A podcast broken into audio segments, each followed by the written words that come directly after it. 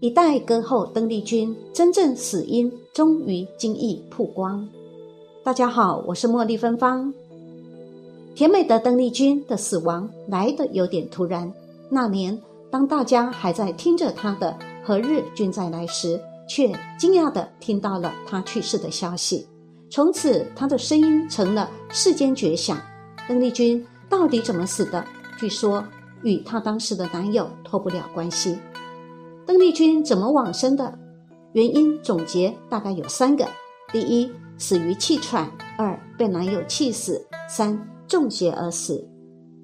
据某些媒体报道，邓丽君一直身体状况都不是很好，因为工作过度劳累。一九九四年冬天，邓丽君得了感冒，一直没有康复，后来演变成哮喘，而且因为当时的男友保罗爱抽烟。对邓丽君的病情更加不利。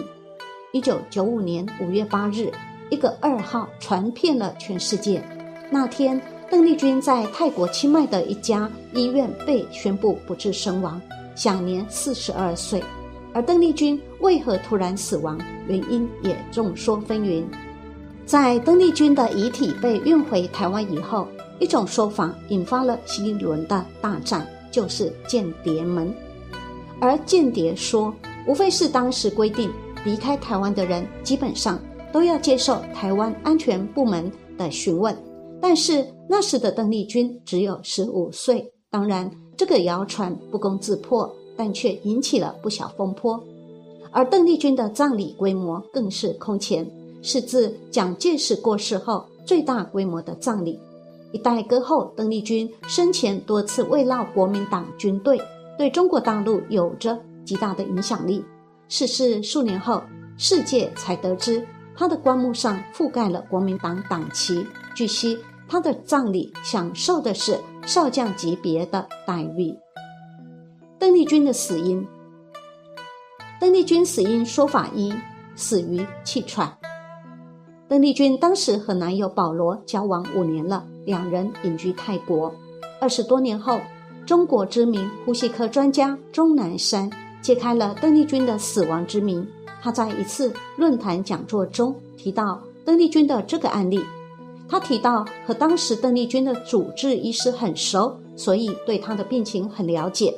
他透露，邓丽君出事前就已经身患感冒，为了不让嗓子受影响，就让医生开了许多喷雾药剂。这种药剂虽然效果很好，但不能多喷，喷多了会产生副作用，导致心律失常，危及生命。但邓丽君并不知情，以至于使用喷雾次数过多，尤其是在哮喘发作时用药更加频繁，导致副作用加剧。当时也没其他人在场，加上清迈交通落后，路上更是耽误了半个小时。在被送到医院时，已经神志不清，错过了最佳抢救时间。台湾一位密宗大师凌云说：“邓丽君原本应该是长命之人，不过命中结束到了，而这一关没能躲过去罢了，让人不胜唏嘘。”邓丽君死因说法二：被气死的。邓丽君的死亡引发媒体追逐，尤其。咄咄逼人的日本媒体更直接质疑邓丽君是否真的死于气喘。例如，有日本媒体直接点出邓丽君的遗体从左边颈部到额头出现明显红色痕迹，是勒痕还是巴掌印呢？还是此前倒地碰撞造成的尸斑呢？相当起人疑窦。因为邓丽君脸部当时有掌痕，怀疑她并非死于气喘。而且医护人员表示，没有淤青，也没有任何外伤。虽然没有发现外伤，但是医师也十分后悔当初没有坚持解剖相验，以确认邓丽君的死因。清迈兰姆医院的邓丽君病历显示，邓丽君发迹男友保罗当时写下要求保持遗体完整的字迹，急救他的泰国医生只好就以往病例来判断。邓丽君应该是死于气喘病发，但资深媒体人寇维勇当年当时曾经亲赴泰国清迈采访邓丽君死亡事件，他公开指出，邓丽君死亡后发现尸体左脸颊上竟然已有一个巴掌红印，再加上邓丽君的法国籍男友保罗对女友之死毫不关心，他判断邓丽君是被男友气死的。当时寇维勇带着拍立得照相机，看见邓的男友保罗穿深绿色短裤，以三七步的方式站着，还抖腿，一副吊儿郎当的样子。他在保罗身上看不到一点情人猝死的哀伤。后来，寇维勇查访了保罗当日出外的时间，发现保罗下午四时离开旅馆，晚间七时回旅馆。酒店经理告诉寇维勇，保罗回到旅馆时，他告诉保罗说，邓丽君已经送去医院了。而保罗竟然没有去医院，而是回房间倒头大睡。警察在晚间八时把保罗从床上叫起来。当时，那位经理愤然告诉寇维勇：“这个男人不负责任到如此地步。”寇维勇说：“邓丽君在清迈住了一个月，清迈很适合养病，照理说不应该导致气喘发作。他判断邓丽君生前曾经和保罗吵架，邓丽君是被气死的，因为邓丽君死后的尸斑左面颊有一个巴掌的痕迹。”邓丽君死因说法三。中邪。玄学神探姚志达曾经深入泰国清迈调查研究，他提到一个大部分人没留意到的可能原因：第一，日伏夜出，阴气太重。邓丽君非常喜欢清迈，往往一住就好几个月。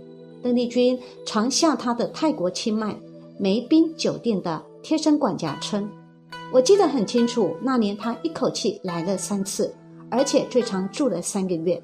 我问他为什么这么喜欢清迈，邓丽君告诉我，她喜欢清迈的宁静和私密。据管家观察，邓丽君怕晒太阳，白天较少出门，大多时间总是门户窗帘紧闭，室内冷气开得很强，喜欢在房间看书、看录影带，直到傍晚才和男友出门逛夜市、打保龄球、尝小吃、买水果。为了考察取证，姚志达冒险入住梅宾酒店数日，终于发现这个重要可能原因。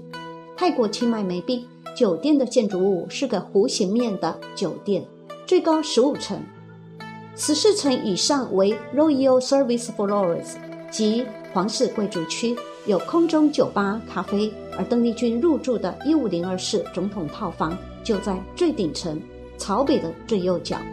从窗户望出去，南面的风景较美，有游泳池、花园、咖啡室、酒吧、露天凉亭，还有小会议室、音乐茶室及一个小型的古式歌榭舞台。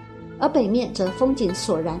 如果从邓丽君铜像的房间望出去，一条街直冲而来，在映入眼帘的是楼下有一座白塔，内藏有僧人舍利子或骨灰；紧贴塔后有一座废弃的寺庙。